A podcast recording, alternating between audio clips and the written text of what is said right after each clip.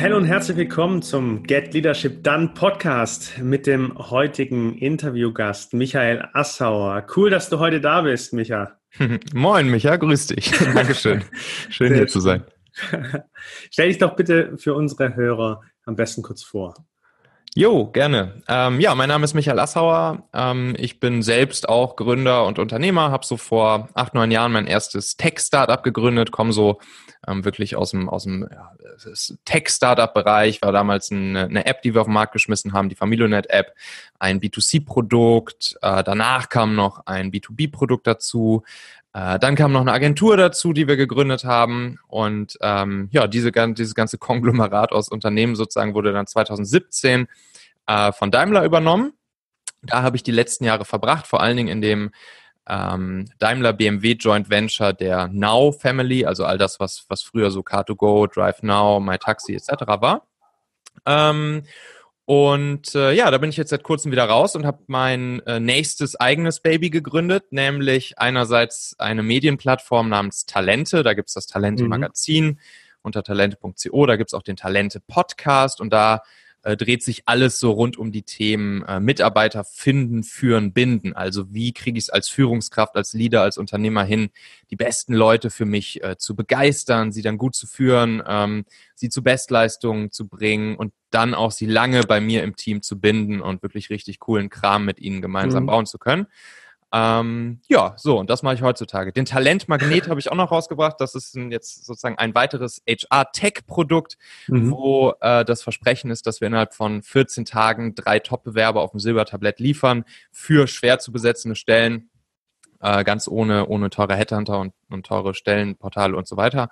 Ja, genau. Du siehst also, ähm, da bin ich überall unterwegs und, äh, und äh, probiere mich äh, aus. Ja, du bist so fleißig unterwegs und das, was du zuletzt genannt hast mit dem äh, Talentmagnet, ist ja auch ein sehr spitzes Versprechen, zu sagen, innerhalb von 14 Tagen liefere ich wirklich Mitarbeiter, Talente, wo, ja. wo Headhunter ganz viel äh, Geld verschlucken. Wie, wie macht ihr das oder was ist da das? Also, ihr liefert in 14 Tagen ja. wirklich Talente auf dem Silbertablett. Was ist darunter zu genau. verstehen? Ja, genau, wie du schon sagst, das ist, das ist das spitze Versprechen, das ist die Garantie, die konnten wir tatsächlich bisher auch immer halten. Wir geben auch eine Geld-Zurück-Garantie, das heißt, wenn das nicht klappt, kriegen auch die Kunden komplett die Kohle zurück. Okay. Ähm, bisher haben wir immer mehr als drei geliefert, so zwischen fünf bis 15 ungefähr. Und das Ganze funktioniert einerseits über, ähm, über Performance-Marketing-Mechaniken, die ursprünglich aus dem E-Commerce und aus dem Onlinehandel kommen, mhm. die wir jetzt sozusagen erstmalig aufs, aufs Recruit, Recruiting übertragen. Damit kriegen wir es hin, äh, sehr spitz auf die genaue Zielgruppe zu targetieren, die eben das Unternehmen gerne hätte für seine äh, Stellen, die oftmals mhm. sehr, sehr, sehr schwierig zu besetzen sind und wo die Unternehmen oftmals schon monatelang äh, nach guten Leuten suchen, schon Headhunter beauftragt haben, erfolglos. Mhm. Ähm, und ähm, das kriegen wir eben durch das Targeting hin. Dahinter setzt sich dann ein, ein kleines mobiles äh, Vorqualifizierungsquiz, wo die Leute so ein bisschen spielerisch, aber auch nur innerhalb von zwei, drei Minuten mit ein paar Klicks auf dem Handy durchgeführt werden sich dann da noch ein Stück weiter vorqualifizieren und danach äh, validieren wir diese Daten nochmal kurz am Telefon in einem kurzen Gespräch mit den Leuten ähm, und damit erreichen wir es halt, dass wir passive ähm, Werber, Bewerber äh, erreichen, also die Leute, die eigentlich im Normalfall niemals die offene Stelle von den Unternehmen gesehen hätten, weil sie gar nicht aktiv auf Jobsuche sind. Mhm. Und äh, ja, wie wir alle wissen, das sind natürlich auch oft die, die besten Kandidaten. Ja. naja, und die stellen wir dann den Unternehmen vor und dann müssen sie sich eigentlich nur noch einen aussuchen, vom Silbertablett runterziehen und einstellen. Ja, das hört sich super leicht an auch. Ähm, und so wie du es beschreibst, ist es anscheinend auch so leicht. Ähm, wenn wir in Richtung Führung blicken, wo wir auch hier im Podcast ja viel mhm. sprechen, ist, ähm, wenn ich jetzt gerade im wachsenden Unternehmen bin oder als Gründerteam meine ersten Leute eingestellt habe, ja. dann habe ich ja so dieses typische, dass ich viele, also auch, natürlich Mitarbeiter brauche mhm. und da auch Schwierigkeiten habe, da richtige Leute einzustellen. Ähm, ja. Was würdest du den Leuten denn empfehlen? Naja, also ähm, um überhaupt erstmal mit guten Leuten in Kontakt zu kommen, hast du als Gründer eigentlich nicht so viel außer dich selbst, deine Idee und deine Vision und deine Mission. Und äh, du, du hast in der Regel noch nicht das übermäßige Kapital, du hast nicht die übermäßige Sicherheit, du hast nicht den übermäßigen Namen, die, die krasseste Marke deines Unternehmens, sondern du hast vor allen Dingen dich selbst und deine Idee und die Vision und die Mission. So. Und das musst du jetzt kapitalisieren. Das heißt, das ist das, womit du spielen kannst, womit du äh, gute Leute begeistern kannst. Gute Leute sind nicht arbeitslos, das heißt, du musst in der Regel immer dafür sorgen, gute Leute aus ihrem aktuellen Job irgendwie dazu zu kriegen, äh, zu dir zu kommen.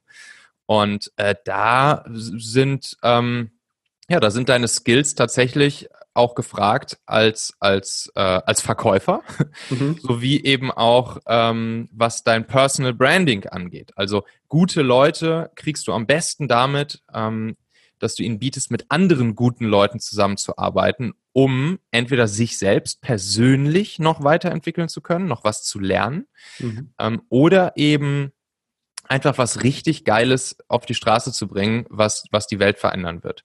Mhm. Und, äh, und mit diesen beiden Dingen kannst du spielen. Und dann, und dann musst du eben dahin gehen, wo du die Leute findest. Ne? Also wenn du jetzt Softwareentwickler suchst, äh, musst du mit den Leuten persönlich in Kontakt kommen. Dann gehst du halt zum Beispiel auf Meetups, äh, lernst da mal die Leute kennen äh, oder du lässt dir äh, passende Leute über dein Netzwerk vorstellen etc. pp. Da gibt's dann super viele kleine so Strategiechen, Taktiken, Hacks, wie du dann auch mit den richtigen Leuten in Kontakt kommst überhaupt erst, damit du dann auch deine, deine Verkäuferskills anwenden kannst. Ähm, ja, wen das interessiert, ich habe da ja auch so ein, so E-Book rausgebracht, das heißt 222 Talente-Hacks für Leader, kann man sich jetzt noch kostenlos runterladen. Ja weil ich da jetzt nämlich Ende März die, das Manuskript beim Haufe Verlag abgegeben habe für die Printversion und wenn das dann im Sommer rauskommt, dann ist das E-Book nicht mehr for free. Ja, okay. Ähm, kann man sich runterladen unter talente.co slash Buch, wen das interessiert. Sehr gut. Werde ich auch gerne verlinken. Mhm. Ähm, jetzt hast du natürlich angesprochen oder äh, was ich so gespürt habe, ist ähm, eine gewisse Wichtigkeit von Recruiting und die richtigen Mitarbeiter auch im Unternehmen haben. Ich meine, das ist mhm. dein tägliches Business auch. Mhm. Dieses Thema Recruiting oder auch mit was es zusammenhängt, dieses Branding nach außen zu tragen, Führungskultur, mhm. fällt ja auch gerne mal, vor allem im Aufbau in den ersten paar Jahren hinten runter.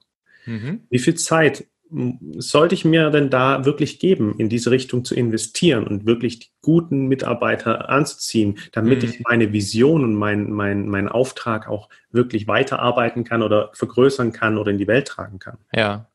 Ich glaube, es hat mal einer der Google-Gründer hat mal gesagt, dass er 80 Prozent seiner Zeit mit, mit People-Themen verbringt. Ne? Und er, er ist natürlich auch kein Personaler oder HRler, genauso mhm. wenig wie ich. Äh, ich sehe das ja auch alles aus der, aus der Gründer, Unternehmer, äh, Führungskraftbrille und habe eigentlich von klassischen Personal-HR-Prozessen keine Ahnung. Ähm, und genauso wird es dem Google-Gründer auch gehen. Dennoch verbringt er 80 Prozent seiner Zeit mit Personalthemen. Und, äh, und das war bei mir während meinen Gründerjahren eigentlich auch immer so. Ähm, es ist einfach, das ist halt das größte, das, das größte Asset, was, was wir haben als Gründer, Unternehmer, Teamleads, Führungskräfte, um unsere Ideen oder die Ideen unseres Teams, die Vision, Mission unserer Firma auf die Straße zu bringen, das sind halt nun mal die, die Leute. Mhm. Ähm, auch wenn das jetzt ein, ähm, ein Wort ist, was, was äh, nicht bei allen sehr beliebt ist, aber es ist halt nun mal so, das sind halt die humanen Ressourcen ähm, im positiven Sinne. Mhm. Und ähm, und ja, deshalb ist es auch unglaublich wichtig, dass wir, dass wir dafür sorgen, dass wir da auch äh, erstens gute Ressourcen haben und zweitens die Ressourcen, die wir dann haben, auch möglichst gut nutzen im Sinne von, von guter Führung, im Sinne von äh, die Kreativität aller nutzen, die, die, die Schwarmintelligenz im, im Kleinen dann bei uns im Team äh, zu entfalten und so weiter und so fort. Also es ist einfach unerlässlich. Mhm. Was macht denn für dich, du hast es so beschrieben, gute Führung aus? Sind es diese 80 Prozent People Management oder steckt da auch noch mehr dahinter? Auch aus deiner eigenen ja. Erfahrung heraus. Also wenn wir jetzt mal vor allen Dingen ähm, bei, bei kleinen, mittleren Unternehmen bleiben, die vielleicht äh, ja, innovative Produkte bauen, sei es jetzt seien es Tech-Startups oder seien es Agenturen oder seien es auch große Unternehmen, die, ähm, die jetzt ihre, ihre neuen, ähm, ja, vielleicht internen Inkubatoren auf, auf die Straße bringen oder sowas. Ähm, dann ist es ja oft so, dass äh, da Teams zusammensitzen, die dann irgendwie vielleicht auch äh, zumindest auf dem Papier erstmal irgendwie eine, eine, agile Arbeitsweise haben sollen. Und, und das haben sie ja vor allen Dingen deshalb, weil ähm, das Ergebnis noch nicht ganz klar ist. Also sei, sei es jetzt, sei es jetzt ein, ein Startup oder sei es ein großes Unternehmen, welches irgendein Kreativteam aufmacht, Ähm, es gibt einen gewissen, gewissen Auftrag, es gibt vielleicht ein gewisses Ergebnis, was irgendwo am Horizont schwebt, sei es eine Vision, Mission von einem Startup, sei es ein Produkt, was man irgendwie fertig bekommen möchte, sei es eine Idee, die man auf die Straße bringen möchte, oder sei es einfach äh, neue, neue, neue Produkte auf die Straße zu bringen, um einen großen Konzern zu retten. Ähm, egal was, das Ergebnis ist noch nicht ganz klar und der Weg dahin erst recht nicht. Hm. Und, äh, und dann kommt ja immer dieses, dieses Thema ähm, Agilität ins, ins Spiel. Und ähm, ja, und dann ist es als Führungskraft natürlich unglaublich wichtig, einmal zu verstehen, was, was dieses Thema agil überhaupt bedeutet ähm, und auch, wie ich ein agiles Team äh, führe. So, und das mhm. geht dann eben nicht so, dass ich sage, okay, das ist das Ergebnis und du machst jetzt das, du machst das, du machst das, du machst das, weil das geht dann ja per Definition schon mal mhm. gar nicht, weil es eben alles nicht klar ist. Äh, und da kommt dann eben das Fingerspitzengefühl ähm, des, des Leaders, der, der Führungsperson rein, ähm, ein Team möglichst dazu zu führen, ähm, ja, den Weg für sich selbst zu finden, etwas Großartiges zu erschaffen. Mhm. Jetzt hast du auch ähm, gerade diese agilen Teams ähm, angerissen, mhm. äh, die vielleicht auch selbst organisiert sind oder eben keine klassischen Hierarchien irgendwie haben. Wie bildet sich denn da Führung raus oder was macht denn da Führung auch aus? Ja, ähm, ja, ich, ich kann das natürlich auch vor allen Dingen jetzt aus meiner eigenen Erfahrung so wiedergeben. Ich, ich habe ähm, eigentlich meine, meine Startup-Teams sowie dann auch die Teams im, im Konzern Joint Venture, ähm, das waren alles agile Teams. Mhm. Und die Erfahrung, die ich da, die Beobachtung, die ich da gemacht habe, ist, dass es ähm, ja, wenn du ein, eine agile Führungsperson bist, dann ist es vor allen Dingen wichtig, äh, den den Rahmen äh, zu setzen. Man könnte es, man könnte es so sagen, du als, als Führungskraft bist, bist, bist der Nordstern, du gibst irgendwie ähm, du, du gibst Motivation rein, du gibst vielleicht noch äh, in gewisser Weise äh, die äußersten Leitplanken vor, du, du bist irgendwie ein Nordstern, du bist eine positive, natürliche Autorität, die äh, eine gewisse Richtung vorgibt, mhm. ähm, aber wie das Team dann dahin kommt, wie das Team den Nordstern erreicht,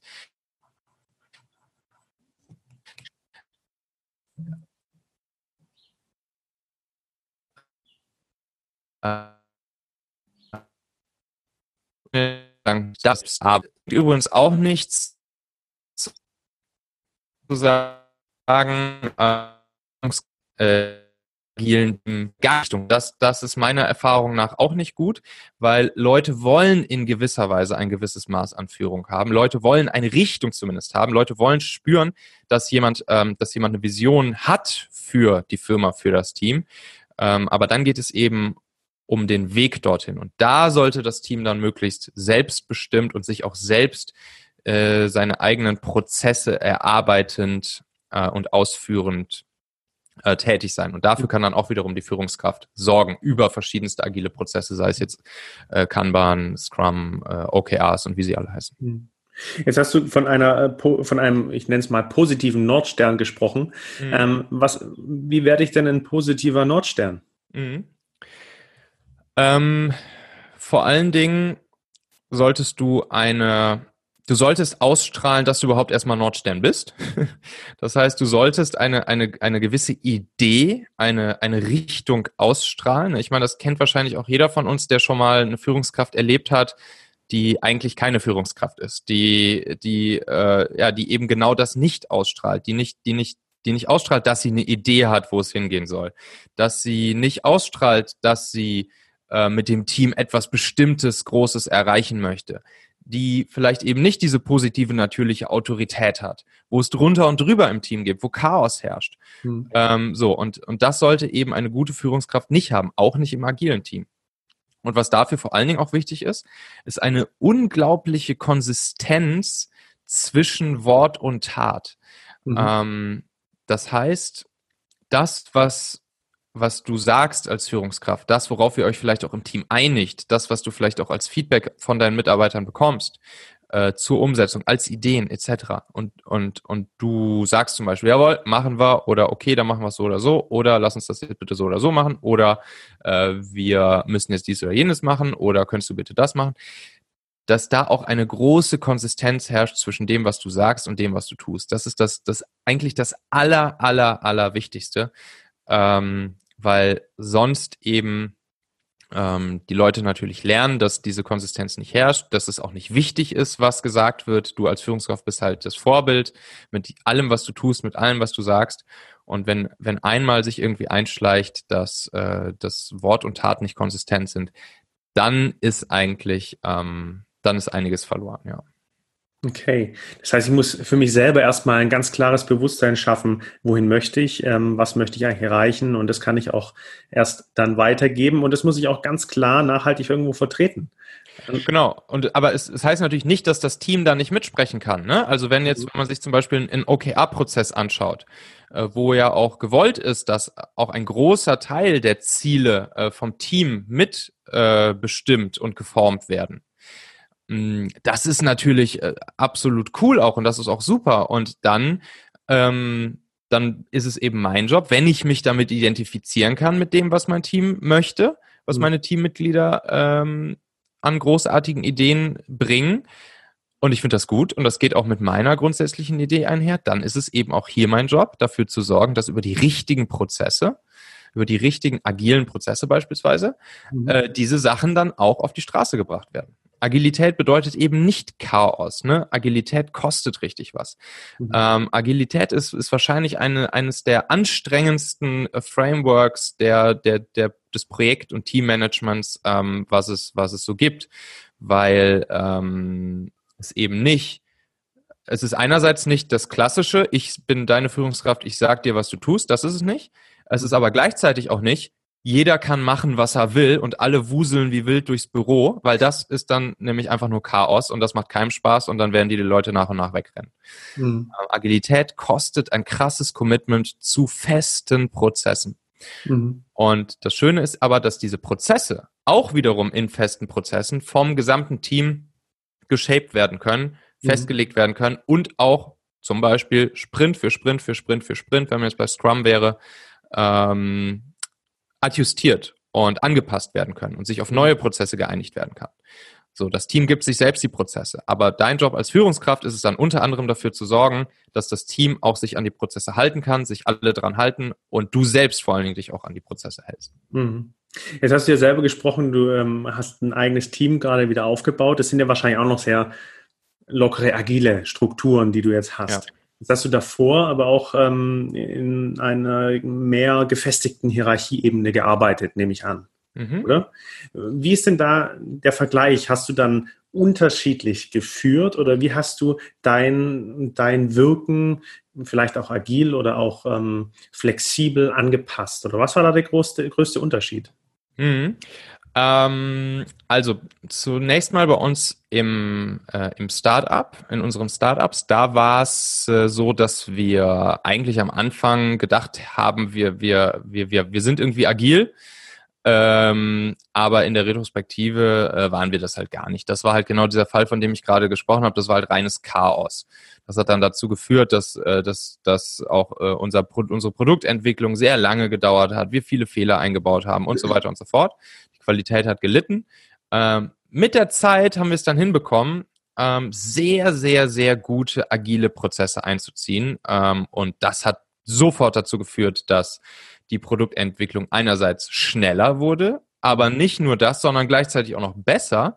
Äh, alle zufriedener waren, unsere Mitarbeiter zufriedener waren, unsere Kunden zufriedener waren ähm, die Mitarbeiter happier waren, wir schneller Besseres erreicht haben. Also wirklich genau das, was man eigentlich will. Mhm. Und ähm, ja, da haben wir vor allen Dingen einen, äh, einen, einen Scrum-Prozess ange angewandt bei uns in, in den Startups. Ähm, und als wir dann ähm, mit dem gesamten Team rübergewechselt sind zu äh, Daimler bzw. Daimler BMW, ähm, da waren wir natürlich dann wieder in einem größeren Konstrukt unterwegs. Mhm. Und äh, man muss sagen, auch in diesem Konstrukt ähm, ist sozusagen die Zielrichtung, dass, dass alle Teams ähm, mehr oder minder selbstbestimmt und agil arbeiten. Äh, wir haben dann aber auch gemerkt, dass das natürlich noch nicht äh, überall ganz der Fall ist. Und da war es dann vor allen Dingen meine Aufgabe als Führungskraft, natürlich zu versuchen, in mein Team hinein weiter genauso zu führen, wie ich das vorher gewohnt war, als, als, äh, als Führungskraft eines agilen Teams. Das heißt, mhm. die agilen Prozesse aufrechtzuerhalten.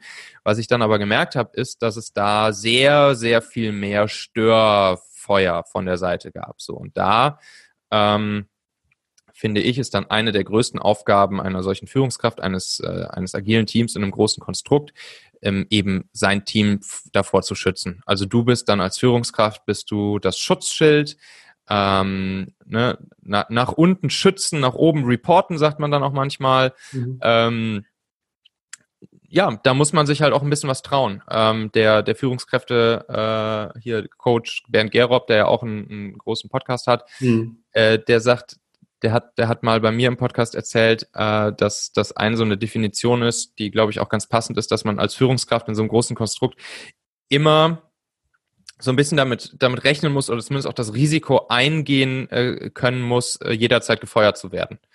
Und, äh, und so ist das auch, ne? Also, dass das Team wirklich schützen vor äußeren Störeinflüssen, immer wieder der Advokat nach außen sein für die agilen Prozesse, die du in deinem Team hast, für die Einhaltung der Prozesse. Auch hier wieder Konsistenz zwischen Wort und Tat. Wer sich auf Prozesse einigt, muss sie auch einhalten mhm. äh, und, und dann eben das auch nach außen verteidigen. Selbst wenn von außen äh, Leute kommen und immer wieder Dinge kommen, die jetzt vielleicht bis gestern irgendwas ganz schnell brauchen ähm, und den Leuten wieder zu erklären, nein, wir machen Scrum-Prozess, wir haben zwei Wochen Sprints, wir können gerne ein Ticket von dir im Backlog ganz nach oben nehmen, aber unser Sprint endet äh, in genau anderthalb Wochen und dann beginnt der neue Sprint, dann können wir dein Ticket mit reinnehmen.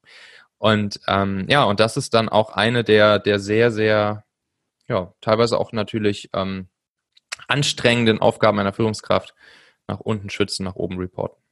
Ja, da hört sich für mich ganz stark an nach Verantwortung. Also auch Verantwortung zu übernehmen und zu sagen, hey, hier mache ich die Steps nach vorne, hier, sind, hier ist mein Team und wie du sagst, eben Report nach oben, Schützen nach unten. Ich kenne noch zu gut diese Beispiele, wo viele Führungskräfte mir immer wieder sagen, ja, ich bin handlungsunfähig aufgrund den Rahmen. Sagst mhm. du, sag, äh, oder kann ich das dann so interpretieren, dass die äh, Führungskräfte hier eigentlich in der Pflicht wären, da auch dagegen zu schießen, ihren Job aufs Spiel zu setzen, wie du gerade gesagt hast, um im Sinne des Unternehmens natürlich zu handeln und produktiver, effektiver zu sein. Ja, ja, ich, ich glaube schon, das ist genau so ein Fall. Ähm, klar, ist natürlich auch leicht gesagt, äh, zu sagen, so sein, sein, sein Job da irgendwie mit aufs Spiel zu setzen. Aber ich glaube auf der anderen Seite, wenn man, wenn man sozusagen es gut argumentieren kann, beziehungsweise natürlich auch dann die, die, die Erfolge ja auch vorweisen kann, das ist ja mhm. gerade das Gute. Das, das wird dann ja dazu führen, dass dein Team äh, sehr schnell, sehr gut äh, auf einem hohen Zufriedenheitslevel des Teams und der Kunden Dinge produziert. Das heißt, du hast dann als Führungskraft natürlich auch Erfolg vorzuweisen und, und mhm. legst dich nicht immer nur mit allen Leuten an. Ja. Ähm, dann wird man das garantiert auch äh, gutieren. So, mhm. ist zumindest auch meine Erfahrung. Ja, man muss halt manchmal Leuten, mit, mit Leuten klar sprechen, klare Ansagen machen und auch Nein sagen. Ähm, der, auch noch ein kleiner Fun Fact, ähm, hm. der, äh, ich, ich, weiß gar nicht, wer es mal gesagt hat, äh, ob es, ähm, ich bin mir nicht mehr sicher, wer es war, auf jeden Fall, dass, dass der, der, der Hauptjob eines guten, ähm, einer guten Führungskraft ist, ungefähr 90 mal, 90 Prozent am Tag Nein zu sagen. Ne? Und, ähm, und das gehört dann auch dazu. Und vor allen Dingen mit dem Nein sagen ist nicht gemeint in Richtung deines Teams, in Richtung deiner direkten Mitarbeiter. Da bin ich eher dafür, von, von einem, von einem, äh, von einem Nein-Typ zu einem, zu einem Ja-Typ zu werden oder von einem äh, Ja-Aber-Typ zu einem Warum-nicht-Typ zu werden. Mhm. In Richtung des eigenen Teams. Aber eben wenn es um das Schützen nach außen geht. Da muss man dann einfach knallhart sich auch oft trauen, einfach mal Nein zu sagen und damit eben dann aber auf der anderen Seite den, Volk, den Erfolg deines Teams und damit den Erfolg deiner Company äh, auch zu garantieren. Ja, spannend. Du hast gesagt, ihr habt dann irgendwann, äh, um einen Step zurückzugehen, ähm, aus diesem Chaos habt ihr agile Prozesse eingezogen. Wie mhm. kam das dazu? Was waren so die Kernpunkte, wo du wusstest, jetzt müssen wir das so und so machen? Ja, ähm, wir haben einerseits wollten wir natürlich agil sein und haben uns das ja auch schon eingebildet, dass wir das schon waren. ähm, gleichzeitig haben wir aber gemerkt, und ich glaube, das ist was, was super, super viele Unternehmen merken, die irgendwie vermeintlich agil sind. Scheiße, irgendwie endet das im Chaos ähm, und es geht irgendwie drunter und drüber und es geht nichts voran und die Produktentwicklung dauert lange und die Mitarbeiter sind nicht happy und die Kunden sind auch nicht happy und irgendwie ist das mit diesem Agilen funktioniert nicht so richtig. Ähm, so, und dann kannst du halt entweder sagen, okay, gehen wir zurück zu äh, einer sehr hierarchischen Struktur mhm. oder lass uns doch vielleicht mal schauen, woran es liegen könnte und was eigentlich, äh, ob wir agil wirklich richtig machen. Mhm. Und wir haben damals ähm, wir haben tatsächlich nur einen Tag verbracht mit, äh, mit Sven Röbsdorf. Das ist ein sehr, sehr, sehr guter, ähm, ja, würde man sagen, Agile Coach slash Scrum Master, ähm, der schon sehr viel Erfahrung hat. Mhm. Wir sind einfach mal so ein paar Punkte mit ihm durchgegangen und er hat uns ähm, Feedback auf all diese Punkte gegeben. Und danach, glaube ich, hat es vor allen Dingen dann bei mir sowie auch bei dem einen unserer Mitarbeiter, mit dem wir dann sozusagen gemeinsam dann auch mit dem Team die agilen Prozesse aufs nächste Level bei uns gehoben haben. Wie gesagt, einen sehr schönen Scrum-Prozess eingeführt haben. Mhm. Ähm, ja, mit dem wir uns äh, das dann sozusagen alles erarbeitet haben. Und, und das war so der, der Kick-Off, ähm, um ähm, danach wunderbar mit, mit Scrum zu arbeiten äh, erstmal eingeführt im Prinzip nach Lehrbuch, aber dann ist ja das Schöne, dadurch, dass so ein System wie Scrum beispielsweise ja auch ein, eigentlich ein Open Source System ist, mhm. ähm, kann dann jedes Team Sprint für Sprint, Retrospektive für Retrospektive dafür sorgen, die Prozesse dann genau so anzupassen, wie es für sie eben am besten passt. Und ab dem Moment, ähm, ja, wie gesagt, Qualität, Geschwindigkeit, Zufriedenheit äh, nach oben geschossen. Okay. Wie, wie lange hi, ähm, herrschte denn davor Chaos? Würdest du sagen ähm, ich denke mal, das waren so vielleicht eineinhalb Jahre, bevor wir dann ähm, ja, in der Zeit ist natürlich auch unser Team gewachsen, ne? Wenn, wenn du halt, äh, wenn du halt drei Leute bist, dann, ähm, dann ist es noch einfacher, ja, ohne, ohne vernünftige Prozesse äh, zusammenzuarbeiten. Aber dann haben wir halt irgendwann so eine Grenze erreicht gehabt, waren wir vielleicht 15 Leute oder so, 15, 20 Leute und haben dann natürlich gemerkt, okay, krass, jetzt wird es hier Zeit, ähm, äh, die Prozesse auch aufs nächste Level zu heben. Und ähm, ja, das haben wir dann gemacht.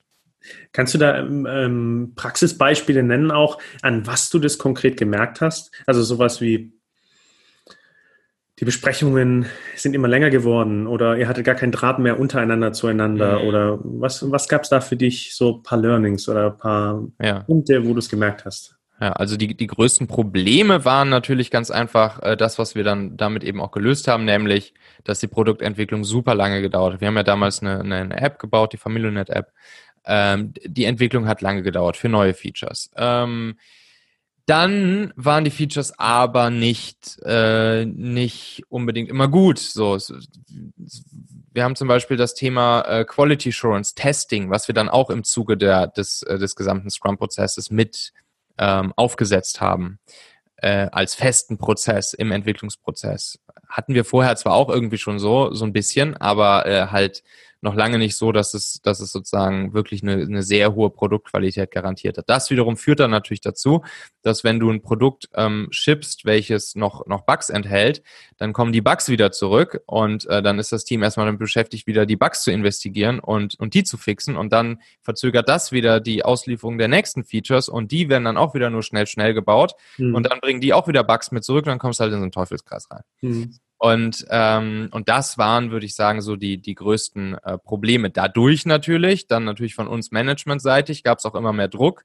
äh, weil, ähm, ja, wie kann das sein, dass wir irgendwie mit der Featureentwicklung nicht hinterherkommen und dann immer mehr Bugs einbauen und dann verzögert sich hier noch alles. Das ist, glaube ich, so ein Klassiker, den, den erlebt halt äh, mehr oder weniger jedes, jedes Startup, jedes Unternehmen, egal ob klein oder groß. Und, äh, und das waren dann halt so die, die Pain Points. Ne? Also langsam äh, Qualität hat gelitten und Mitarbeiter unzufrieden. Ja. Und das galt es dann zu ändern. Ja, okay. Was machst du denn heute anders? Weil, ich meine, du hast jetzt mehrere Startups. Ich habe vorhin beim Eingang gesagt, als wir noch nie aufgenommen haben, äh, dich kann man ja fast schon als Seriengründer bezeichnen. Ähm, welche Learnings hast du für dich selber mitgenommen, dass du es jetzt wesentlich besser machst als zuvor? Mhm. Ähm, was ich jetzt aktuell mache mit meinen Talente-Medien und dem Talentmagnet ist, dass äh, mein größtes Ziel ist, ein Team aufzubauen, welches ähm, ja absolut remote miteinander arbeiten kann. Mhm. Also ich habe die das Thema ähm, hier großes Team im Startup aufbauen, schönes hippes Startup Office und so weiter und so fort. Das habe ich hinter mir. Ähm, dann einmal im noch größeren Kontext, so im, im, im Konzern ähm, beziehungsweise Corporate Startup-Umfeld zu arbeiten, habe ich auch hinter mir. Jetzt ist sozusagen meine nächste eigene Challenge, die ich mir gegeben habe, äh, ein richtig schön remote zusammenarbeitendes äh, Team aufzubauen. Und ähm, beim Remote-Arbeiten ist eigentlich all das, worüber wir gerade gesprochen haben, ähm, ja, nochmal wichtiger, weil weil ja die Themen des, der, der direkten persönlichen Kommunikation mal eben so zwischendurch auf dem Flur oder am, am Kaffeeautomaten, das fällt halt weg.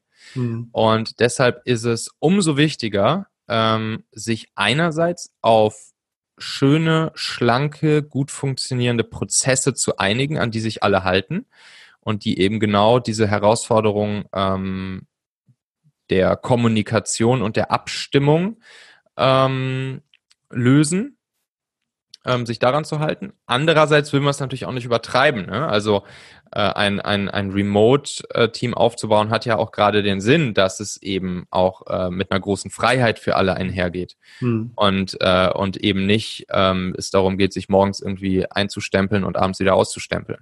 Hm. So, das heißt dann natürlich auch eine deutlich ergebnisorientiertere Arbeitsweise als halt so eine zeitorientierte Arbeitsweise. Und deshalb muss man sich einfach auf bestimmte Sachen einigen. Wir sind jetzt wieder in dem Stadium, dass wir noch nicht viele sind. Wir sind jetzt drei Leute. Äh, das heißt, aktuell ähm, geht das natürlich noch ganz gut so einfach über, über im Prinzip äh, Kommunikation auf, auf täglicher, täglicher Basis über Slack zum Beispiel oder über Videocalls mhm. etc. Äh, wir machen jetzt aber schon so Sachen, wir machen unseren, unseren Weekly, im Prinzip machen wir jetzt so Wochensprints, äh, wo wir uns auf Wochenbasis ähm, erzählen oder zeigen, was wir, was wir in der letzten Woche gemacht haben, dann uns genau vornehmen, welche Tasks wir in der nächsten Woche machen möchten. Äh, Im Prinzip ist das ein, ein leaner abgespeckter Scrum-Prozess auf einwöchiger Sprintbasis äh, für, für so ein Team. Und das ist halt auch das Schöne. Das geht, ein Scrum-Prozess kannst du mit jeder Art von Team auch in einer ganz leanen Variante äh, aufsetzen fängst einfach an, machst du, machst du, kannst du sagen, machst du erstmal ein oder zwei Wochen Sprints, ähm, machst du am Ende dieser Zeit immer eine Retrospektive, setzt dich im Team zusammen, überlegst, was lief gut, was lief nicht so gut, worauf wollen wir uns äh, beim nächsten Sprint einigen, worauf wir uns halten wollen. So fängst du dann nach und nach an deine, deine Prozesse einzuziehen, kannst ein Daily Stand-up kurz machen, einmal sagen, was, welche, welche äh, Arbeitspakete sich gestern bei dir bewegt haben, welche sich heute bewegen werden und was potenzielle Blocker sind, wo, wo alle dran arbeiten müssen, diese Blocker aus dem Weg zu schaffen. Ähm, und dann kann man sogar die Retro nach den zwei Wochen auch noch verbinden mit einer kleinen Review, wo man sich dann nochmal gegenseitig zeigt, äh, was man, was man geschafft hat, sich ein bisschen gegenseitig feiert. Und schon hat man ganz line erste Version von einem, von einem äh, Scrum-Prozess aufgesetzt, der eigentlich in jedem Team gut funktioniert. Mega. Und wenn man das jetzt weiterspinnen würde, wenn ihr jetzt weiter wachst, jetzt auch über die nächsten eins, zwei, drei Jahre, dass mhm. ihr natürlich ein großes, äh, mitarbeiterintensives Unternehmen werdet. Ähm, was sind so, was wären so die nächsten Milestones, die du dann nach und nach etablieren würdest? Mit, wie du schon gerade eben gesagt hast, vielleicht bei 15 Mitarbeitern, mhm. bei 30, bei 80, bei 120. Was wären so die Milestones, auf die man schon auch achten sollte? Ja, ich würde jetzt von Anfang an darauf achten, ähm, alle Arbeitsprozesse, die es gibt, gerade bei so einem Remote-Team, ähm, sehr stark zu äh, standardisieren von Anfang an, ähm, sehr stark äh, prozessual zu halten, mhm. ähm, zu dokumentieren, äh, also in dem Sinne jetzt, jetzt, nicht, jetzt nicht überdokumentieren, was man alles getan hat, sondern vor allen Dingen äh, zu dokumentieren, äh, wie Dinge gemacht werden. Damit, äh, das kann man einfach durch kurze, kleine, schnelle Videos machen oder eine, eine Dokumentation, ähm, von mir aus auch in Google Docs oder sonst wo, ähm, damit auch Leute, die, die neu an Bord kommen, äh, direkt einmal ähm, im Prinzip ein kleines Wiki haben, wo sie wissen, wo sie direkt alles finden. Dieses Wiki kann dann auch weiter wachsen äh, mit allen Leuten, die neu ankommen, die können das erweitern und so weiter und so fort. Das ist, das ist eine coole Sache, cooler Trick. Ähm, und so kriegst du es dann hin, dass immer dann, wenn neue Leute kommen, die Leute super schnell und einfach in die, in die Prozesse, in die bestehenden Prozesse reinkommen, mhm. äh, sich super schnell alles Wissen, was es schon gibt, aneignen können und dann natürlich auch schnell bereit sind, die Prozesse mit weiterzuentwickeln. Mhm. Weil das ist ja genau das, was man will. Man will ja im Prinzip Sprint für Sprint äh, die Intelligenz des Teams dafür sorgen, auch die Prozesse weiterzuentwickeln und eben mitwachsen zu lassen. So. Mhm. Ähm, und eigentlich ist es da für mich als Führungskraft nur die Aufgabe, dafür zu sorgen, dass das funktioniert, dass das Team und jedes Teammitglied enabled es, ähm, die Prozesse ähm, mitwachsen zu lassen und sich selbst äh, gute Prozesse zu geben. Da in, in der Praxis, ich würde immer wieder sowas wie, ein, wie eine Art Scrum-Prozess machen. In der Praxis, wenn du dann halt eine gewisse Teamgröße überschreitest, musst du dann halt irgendwann äh, überlegen, ob du die Teams zum Beispiel dann aufsplittest. So, mhm. ähm, wir haben es tatsächlich geschafft. Äh, normal sagt man ja, ein Scrum-Team sollte so ja, vielleicht sieben, acht Leute groß sein. Äh, wir haben es tatsächlich auch noch geschafft, über bestimmte Hacks, die wir dann angewandt haben, ähm, dass, dass wir schon ein Scrum-Team so um die 20 Leute sogar schon hatten, äh, was auch sehr, sehr, sehr gut dann funktioniert hat. Ähm, aber ja, so und so kann man dann eben schauen, wie man die Prozesse an, anpasst, ähm, mhm. Ähm, um sie mitwachsen zu lassen. Das ist eben das Wichtige. Okay. Gibt es darüber hinaus vielleicht noch weitere Empfehlungen, die dir jetzt noch in den Sinn kommen, denen du Unternehmen oder auch Gründerteams beziehungsweise Führungskräfte in diesem Rahmen mitgeben möchtest? Hm. Ich glaube, ähm, was, was sehr schön ist, was, was jede Führungskraft äh, mal tun sollte, ist, ähm, sich gemeinsam mit seinem Team mal hinzusetzen und eine Einjahresvision äh, zu kreieren. Ähm, das das hat super viele tolle Effekte. Einerseits ist es sehr teambildend, andererseits ist es sehr mitarbeitermotivierend, äh, mitarbeiterbindend äh, und führt auch dazu, dass die Mitarbeiter wirklich auch ein riesen, ihr Mitspracherecht in der, in der Entwicklung äh, der Teamzusammenarbeit wirklich richtig toll wahrnehmen können. Äh, da setzt man sich einfach hin, und, und überlegt sich einmal zusammen, okay, wie soll so ein Arbeitstag bei uns in einem Jahr aussehen? Also wirklich so richtig detailliert mit Bildern im Kopf skizzieren. Wie kommt jeder ins Büro? Wie sieht es dort aus? Äh, wer ist dann dort? Wie kommunizieren alle miteinander? Wie arbeiten alle miteinander? Ähm, so, so richtiges Bild gemeinsam malen. Und von da aus dann rückwärts sozusagen die Schritte bis zum heutigen Tag definieren, die alle getan werden müssen, um zu diesem Bild hinzukommen. Und das ist ähm, das ist ein sehr mächtiges Instrument äh, mit super vielen positiven Effekten, ähm, was ich auf jeden Fall empfehlen kann, mal, mal zu tun, mal durchzuführen. Das hilft. Mega. Cool. Ja, du holst gerade mal Luft, gerne. Ja, ach, von solchen Dingern kann ich jetzt natürlich viele raushauen. Das ist ja genau das, was alles bei mir im E-Book gibt. Da gibt es 222 von solchen, ja, genau. solchen Hacks. Das geben wir gerne mal weiter. Hey, cool. Ja. Micha, ich danke dir erstmal für deine unglaublich ähm, spannenden Impulse. Und wie geht's denn bei dir denn noch aktuell selbst weiter? Gibt es denn Events, die anstehen, wo man noch mehr von dir erfahren kann, wo man noch äh, teilnehmen kann? Mhm. Ähm, also ich bin auf ich bin auf ein paar Konferenzen dieses Jahr als als Speaker unterwegs. Cool. Äh, die die war davon sind jetzt eigentlich alle gecancelt, weil sie irgendwie so April, Mai, Juni rum waren. Okay. Äh, ein paar werden nachgeholt. Also wer zum Beispiel Bock hat, ähm, es gibt die, die Hack-Konferenz von Personio in, in München, die dann jetzt im Herbst stattfinden soll. Gibt es das Moin Startup Camp in Bremen, ebenfalls eine sehr, sehr coole Veranstaltung, wo ich dann da auch sein werde.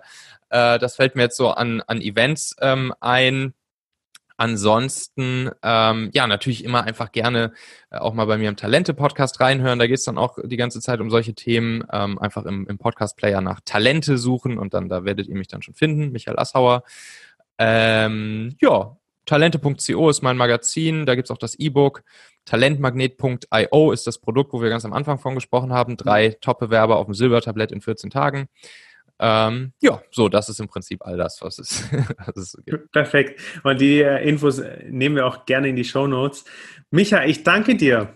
Ja. Vielen Dank, dass du im Podcast beim Get Leadership Done Podcast mit dabei warst. Und ähm, ja, wenn dir die Folge gefallen hat oder du noch weitere Gedanken und Anregungen für uns hast, dann lass uns doch gerne einen Kommentar oder eine Bewertung da. Wir freuen uns auf dein Feedback und in diesem Sinne, Peace and out.